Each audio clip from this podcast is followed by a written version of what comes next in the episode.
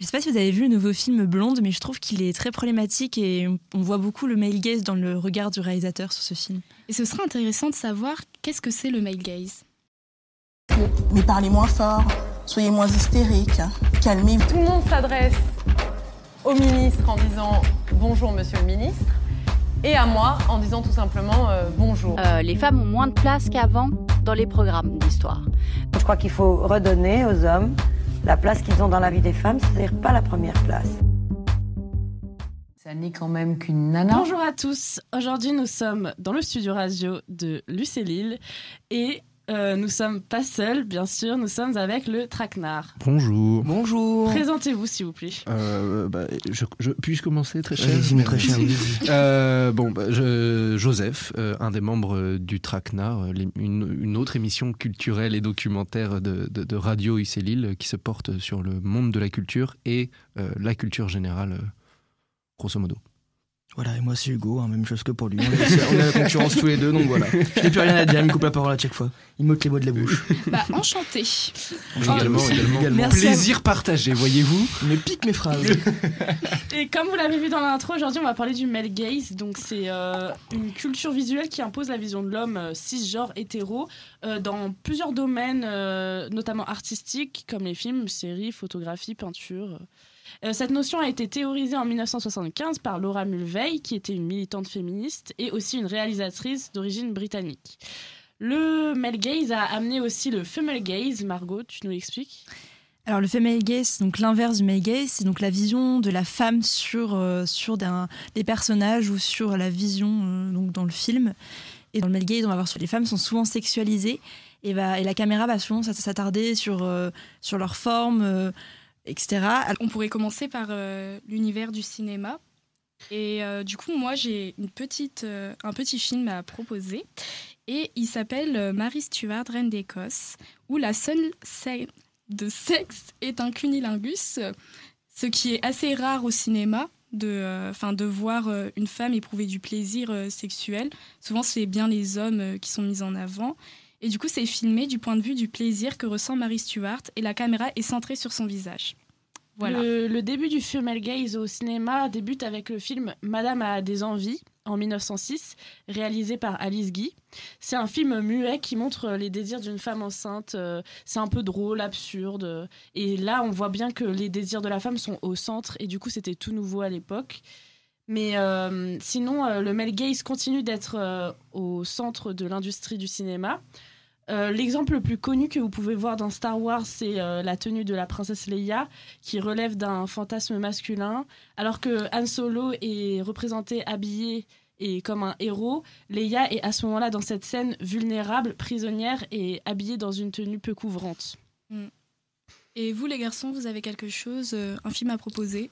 Euh, Sur la vision féminine, je reviendrai sur La jeune fille avec le portrait en feu, qui est euh, un film pour moi pertinent dans le sens où c'est une femme qui réalise une histoire d'amour entre femmes, où on est presque sur un, oui, un huis clos pardon, entre, euh, entre femmes, où toutes, euh, éventuellement, les travers et les, et les vices de l'homme avec un grand H euh, sont représentés à travers différentes figures féminines. Et pour faire un, un lien avec la sexualité, on n'est plus dans, de, dans, dans du sexe pur, on travaille sur une érotisation féminine euh, et qui est aussi alliée à une certaine forme de, de, poésie. Et c'est ce qui démontre pourquoi le film aujourd'hui a un succès euh, grandissant et émergent aussi à l'international, parce que euh, c'est effectivement une production presque 100% féminine qui parle d'une histoire et qui aborde des sujets presque 100% féminins. Et même aussi dans la réalisation, on sait bah, c'est une réalisatrice et on sait que dans l'équipe de film, souvent l'équipe de cinéma, c'est majoritairement des hommes. Bien évidemment, dans dans, une, dans, le portrait d'une jeune fille en feu, il y a aussi des hommes donc, qui sont mmh. derrière la réalisation, mais ils ont surtout mis en avant le fait qu'il y a beaucoup de femmes derrière euh, tout ça dans la production, fait, etc. Et l'histoire aussi, c'est pour faire un lien, c'est que c'est surtout euh, le, toute la question de la représentation de la femme dans le, oui. dans le thème littéral du portrait. Mmh. Comment on représente la femme? Est-ce que ça vient parce que ça se passe au 19e siècle Est-ce qu'on vient appliquer des codes euh, presque anachroniques du portrait de femme très sombre, très masculine, si je peux me permettre.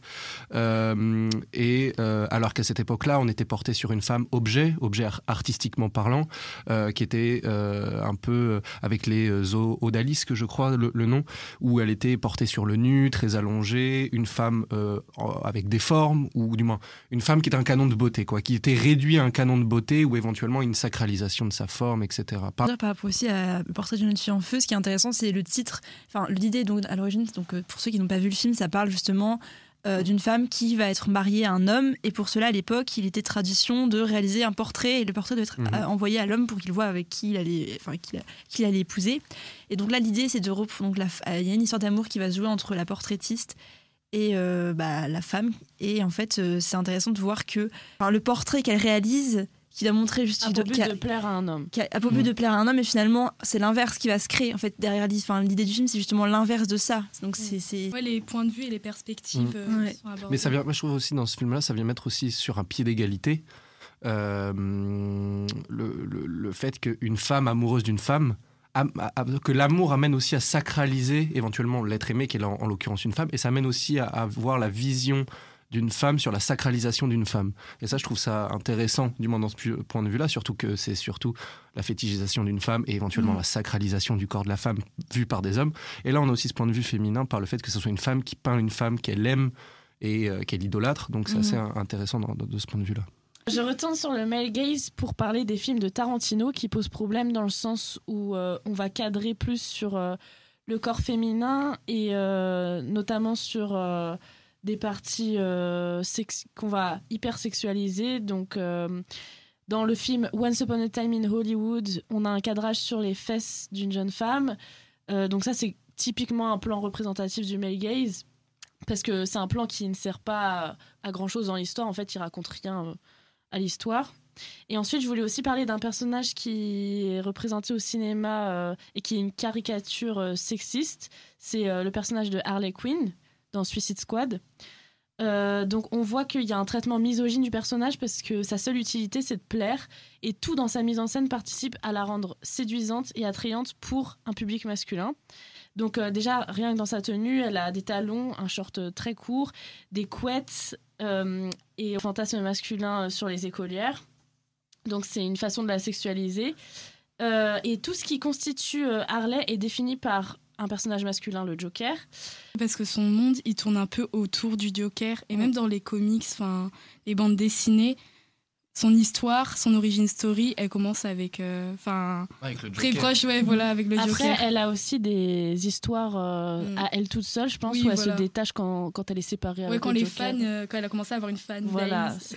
Justement, la question du fanbase par rapport à ça, je me souviens, on était au collège quand il y avait toute cette, cette, euh, cette popularité autour de ce film. C'est quand même ce qui est assez un peu glauque, quand même, c'est qu'il y avait beaucoup de, de- de jeunes filles enfin, au collège qui se déguisaient en Harley Quinn Oui, pour, euh, Halloween. Halloween. Et finalement, quand on voit l'image d'Harley Quinn, c'est assez dérangeant quand même. Enfin, on peut se poser aussi par rapport au, fi- au- enfin, au male gaze et au female gaze, c'est d'où, enfin, quand ça a commencé en fait, l'origine Mm. dans l'art. Mhm. Et donc justement, justement là, on pourrait parler de la peinture. Oui. C'est euh, donc on voulait vous parler de euh, Marie Cassatt, qui euh, en fait euh, est donc c'est durant le mouvement d'impressionniste. euh, elle va être une des premières femmes donc impressionnistes à montrer, à avoir un regard féminin de l'art.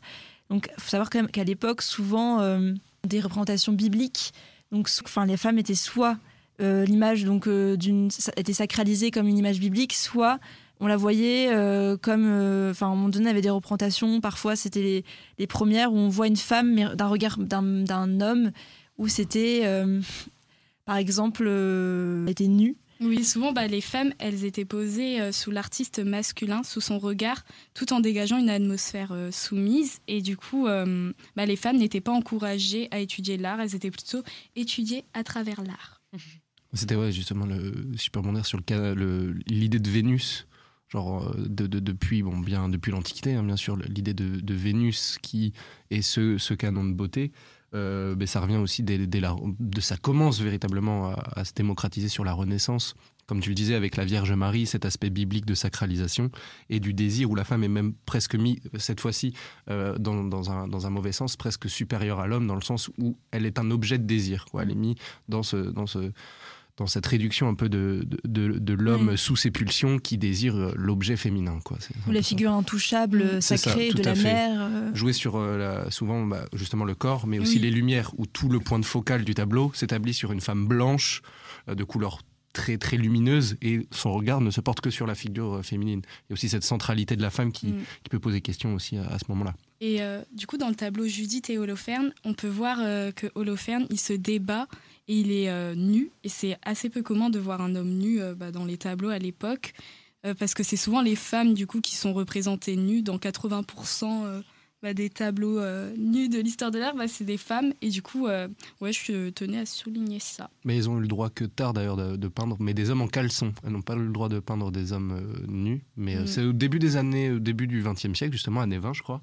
Et ils avaient le, le droit de, de- de ne peindre que des hommes en caleçon dans l'école, justement, euh, parce que les beaux-arts, la femme ne pouvait pas être artiste à ce Mm. Oui. moment-là.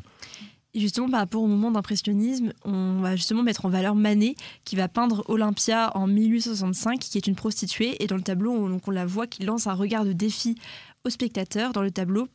Mais même si on dit que c'est un tournant, parce qu'on on montre une femme qui euh, s'impose et qui, euh, enfin, qui, qui- qui choque en regardant le spectateur, c'est quand même, enfin, le spectateur est toujours supposé être un homme en fait. Et, et finalement, donc c'est pour ça que je trouve, enfin, Marie Cassatt est une des premières visions féminines euh, dans l'impressionnisme. Parce que par exemple, elle, dans le tableau In the Lodge, donc c'est une femme à l'opéra qui regarde euh, une- la scène de théâtre à l'aide de jumelles, de, de jumelles pardon. Et dans ce tableau, elle va accorder toute son attention à la pièce. Donc en fait, euh, cette fois-ci, euh, elle, ne défie, elle ne défie pas le spectateur comme l'Olympia de Manet, Mhm. mais ou même euh, qu'on peut voir dans un tableau de, de John Singer Sargent. donc c'est la chasse, comme la chasse de Madame X. Mais là, la femme est captivée par une activité intellectuelle. Et ce qui bah, casse les codes, en fait, parce que c'était peu commun de voir une femme qui, dans un tableau, qui est juste intéressée par une activité intellectuelle. Marie Cassatt aussi, elle a eu ce côté, en plus d'être artiste, c'est une des femmes entrepreneuses un peu du marché de l'art. Elle a côtoyé ce genre de femmes.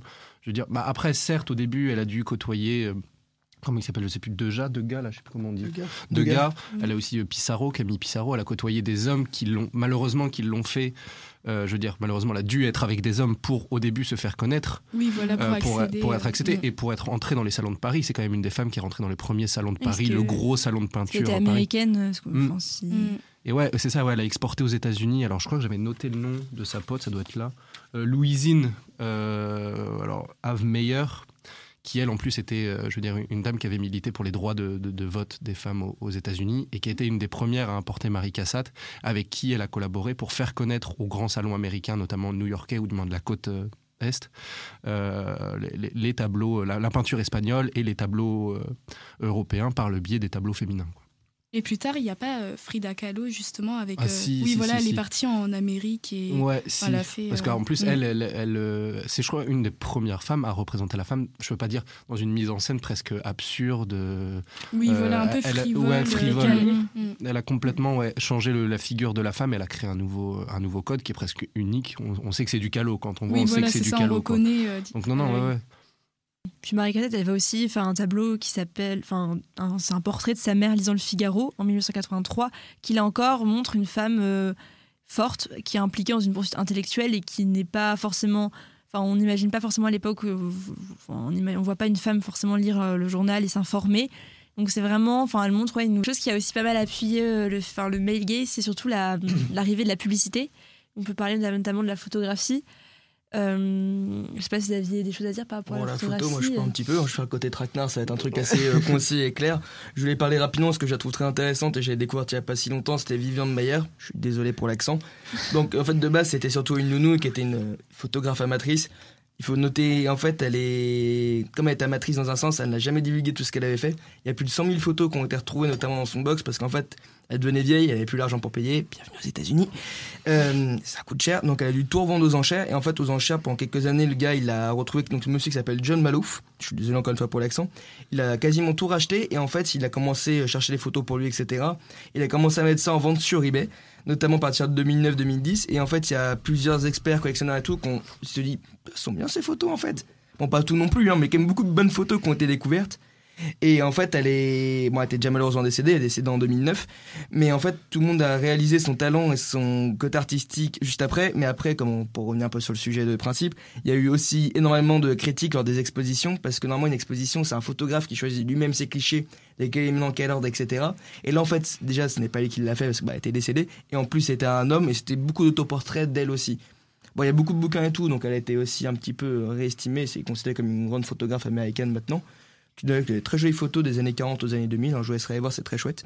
Mais voilà, pour euh, conclure, c'est dans toujours la même idée. C'est toujours un homme qui s'occupait d'elle à la fin, malheureusement. Et c'est- assez commun que euh, bah, on découvre euh, le talent euh, d'une femme femme après, après sa mort. mort. C'est Ouais, dommage, même des ouais. siècles après. Bah, je vous con- dans ce sens-là, je vous conseille le film là, qui est sorti dernièrement, La femme de Tchaïkovski, qui est euh, euh, hyper pertinent dans le sens où on se rend compte. Bon, certes, Tchaïkovski était homosexuel, mais après, on se rend compte que le, il y avait aussi ce code du, du, couple et que la femme était sujette euh, de, son mari. Mm. Certes, le film tourne sur la relation.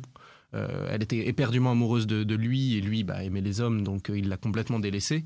Et ils se sont quittés, je pense, un an après leur mariage. Ils se sont plus jamais revus. Mm.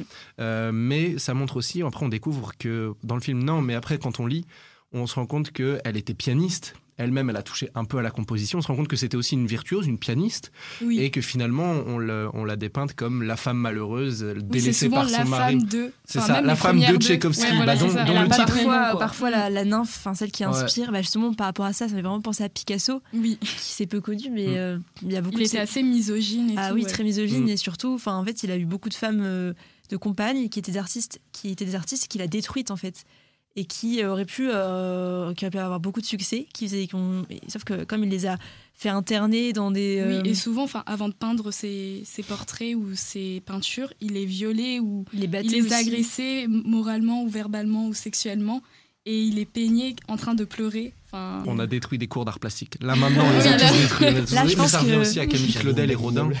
Où euh, Camille Claudel, elle était enfermée après. C'était, euh, je, je- je me demande s'il n'y a pas eu une histoire d'amour aussi. Mm. Mais je crois qu'il lui a piqué toutes les, sta- toutes ces- la plupart de ses statues, il, les a, Mm. il lui a repris, etc. Elle, elle a fini en hôpital psychiatrique. euh. Ouais, Il y a des choses comme ça, tu fais ouais, c'est chouette. L'image Ouais. de la folie hystérique, quoi. ouais, bah, c'est ça en fait. hein. Ouais. Il y a le bal des folles aussi là-dessus. Ah oui, le livre, oui. Ouais, ils en ont fait. un- Moi, j'ai vu que le film. C'est le livre, je l'ai pas, je l'ai pas lu, mais euh, il représente bien aussi cette idée de, de la femme hystérique, euh, ou c'est la faute de la On- femme on- hystérique. On la dépeint hystérique. C'est euh. ça, et alors que pas du tout, quoi. Tu te rends compte. c'est que- juste, elle a un caractère. Euh, ouais, c'est ça, c'est ça, c'est ça l'époque. C'est Allez, c'est pas une l'émancipa- plante Dès qu'il y a une, verte, ouais, voilà. dès qu'il y a une éci- Oui, émancipation féminine à l'époque, euh, c'est c'est mis comme une grande folle hystérique. Mais ce qui est sympa aussi sur le, film de la femme de Tchaïkovski, Oui, c'est que c'est un homme qui dénonce une certaine oppression masculine. Donc ça permet aussi de, de se dire que voilà, Les hommes peuvent faire les- du. les- les- le, féminisme est un mouvement pour moi Oui. mixte. qui, oui euh, voilà, les hommes, ils doivent autant contribuer ben oui, que les fait, femmes, sinon on n'avancera jamais. Et, et euh. notamment dans l'art, surtout dire Mm. qu'il y a des hommes dire et que des hommes euh, non, pas, ne participent pas au, au, au female gaze, c'est pas Mm. possible parce que je veux dire on ne peut pas voilà faire euh, je veux dire c'est une femme qui doit aussi faire ressentir ce que ce qu'une femme Oui, peut voilà, avoir. c'est Un homme n'est pas n'est pas légitime de parler de ce que ressent une femme, mais Mm. il peut y contribuer lui aussi. mhm. Et donc c'est ça qui est intéressant, notamment euh, avec, euh, avec ce film-là, qui est peut-être aussi euh, le lancement d'un prémisse d'un mouvement masculin féministe aussi, je veux dire. C'est important Oui. dans ce sens-là. Quoi. Et ce qui est assez fou, c'est quand même toutes ces figures, euh, bah, justement, là, les cours d'art plastique, et on est, pas- enfin, beaucoup ne sont même pas au courant de ça, en fait. On apprend Mm. des. Même on Mm. étudie presque jamais des femmes et tout. Non, non, jamais. Et enfin, quand on se rend compte de tout ce qu'il y a derrière euh, ça, c'est assez. euh, Enfin, faut en parler, quoi. Mm. Voilà. Bah, on étudie les femmes ouais, du 20e siècle, quoi, 21e. Oui, encore euh, certaines. Ouais, encore Les certaines. grandes, quoi. grandes figures, c'est tout. Et t'en as beaucoup qui passent à la trappe. Si t'as un, homme, Ouais. un homme qui a fait un peu mieux, on va plutôt étudier l'homme, quoi. Mm. Bah, c'est ça le problème, quoi. Bah, parce que les gros mouvements féministes, euh, ou du moins qui ont marqué, ils ont commencé là après, après la guerre, quoi, ou pendant la guerre. Donc, euh, ce Mhm. qui fait que c'est très contemporain, quoi. On peut euh, parler des séries, euh, notamment de la série Euphoria qui a fait beaucoup parler. Euh, elle a été écrite par Sam Levinson, du coup un homme. Et euh, en fait, euh, il a été reproché pour cette série de vraiment euh, être malsaine parce qu'elle représente des euh, jeunes filles qui sont mineures et de les hypersexualiser, notamment par le personnage de Cassie. Donc je, ne sais pas si vous, la- vous avez Si, vu si, la ah, alors, série. euh, Personnellement, je l'ai trouvée excellente. La série Oui, la série. trouvé Ah, moi, excellente, j'ai la j'ai pas série. aimé. Ah j'ai trou- je l'ai trouvée archi folle. Elle est addictive. Ouais, ah non, moi, je j'ai l'ai trouvée trouvé. Moi, elle m'a- folle. elle m'a elle m'a dérangé, je trouve. Bah, moi, elle m'a Bah- dérangé, elle m'a dérangé en tant qu'homme parce que il y, a il y a une certaine réalité Mm. dans le sens où ça met, ça met des gens de notre génération. En plus, Mm. c'est vraiment de Mm. notre génération. Et tu te rends compte en fait de que, euh, que, que que ça soit homme ou femme, ils sont c'est cruel, c'est ça, ça te met, ça te met un Mm. recul. Et c'est moi, c'était addictif parce que je me dis, Ouais, en c'est fait, c'est un portrait, tu le vois pas forcément. Tu te Bah dis, on est comme ça, c'est fou. C'est juste qu'il y avait des scènes euh, où l'actrice de Cassie, par exemple, elle demandait de les supprimer et il y a eu des problèmes Ah oui, parce ouais. que le producteur voulait pas. Parce que pour elle, ça avait aucun intérêt scénaristique, genre euh, des, des gros zooms sur sa poitrine, par exemple, ou des, enfin, des scènes un peu comme ça. Et euh, aussi, dans tous les personnages féminins de la série, il y a cette idée de validation masculine. Donc, tu as par exemple, qui attend la validation de son copain euh, parce qu'elle essaye de le satisfaire au mieux pour qu'il ne parte pas, pour qu'il ne l'abandonne pas. Ensuite, tu as Cassie qui, a la, qui souhaite euh, plaire aux hommes parce qu'elle n'a pas eu euh, la figure paternelle euh, Oui. qu'elle avait, enfin les daddy issues, tout ça. Et ensuite, tu as Kate qui aime être une camgirl et recevoir des compliments sur son corps, encore une fois, par des hommes. Donc tout ça, ça tourne autour de la Ouais. validation Tout ce qu'on voit dans cette série, c'est surtout aussi l'influence de la pornographie dans leurs relations entre eux, en fait. Ah. Et, et même, enfin, même les l'homme, enfin, même le personnage, je sais plus comment il s'appelle, bah, le, le- Nate. Nate, même lui aussi, il, Ouais. il souffre en fait de cette. cette euh, Et ouais, cette- de devoir plus, être un ouais. homme et il Mm. le voit avec son père parce qu'il a une sorte de pression de d'être un homme, d'être viril, de devoir euh, Mm. assumer euh, son rôle et que en fait finalement euh, bah, même si c'est pas un personnage qu'on peut apprécier, très empathique dans Mm. la série, Ah ouais. Détestable. bah, et tout. hein. Et je sais pas si vous connaissez euh, la série euh, La Servante écarlate. Je force avec cette série, mais. Ah ouais, si, c'est oui. hard. hein. Ah ouais. Ah ouais, elle, Ouais, elle est- bah, elle, c'est vraiment enfin, la perspective de la femme parce que c'est Offred. euh, Du coup, bah, pour expliquer un peu, c'est un monde euh, dystopique. On s'est Euh, inspiré, c'est du États-Unis. livre, euh, oui, voilà, de Margaret Atwood. Et en gros, ça représente un monde dystopique où la femme et certaines femmes sont réduites au rôle d'esclaves sexuelles où elles doivent enfanter parce qu'il y a eu une pollution. Et euh, du coup, à cause de la pollution, depuis des années, il y a des problèmes de fertilité Mhm. chez les femmes. Et du coup, bah, chaque femme est catégorisée et la société, elle s'appelle Gilead. Et en gros, bah, Offred, bah, hum, elle raconte son histoire et son témoignage euh, à travers la série aussi dans le livre. Et c'est narrativisé à la première personne euh, du singulier. Et par exemple, dans les scènes de viol, dans la série, les épisodes, on va, enfin, ça va pas être euh, l'homme qui, qui va, on va pas avoir la domination forcément masculine dans la, scène de viol, mais plutôt, euh, la perspective d'Offred qui, elle ressent avec. euh, oui, bah, on, montre son point, quoi. son Ouais, point voilà, de vue dans, dans la scène plutôt que enfin Oui, voilà. parce qu'on montre enfin sa souffrance aussi. Et on déshumanise euh, au maximum euh, le, enfin, son violeur. L'homme. Ouais, voilà, l'homme pour. euh, Pour montrer que c'est bah, pas humain de. Oui, voilà, c'est ça, et qu'elle éprouve aucun plaisir à cet acte. Voilà. Euh, oui, oui, je, je- je corrobore. Pareil. Rien à rajouter, je suis d'accord.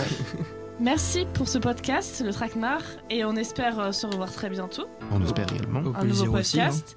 Et euh, nous, on se retrouve euh, dans deux semaines. Comme d'habitude, à Bisous. bientôt. Bisous. Au revoir.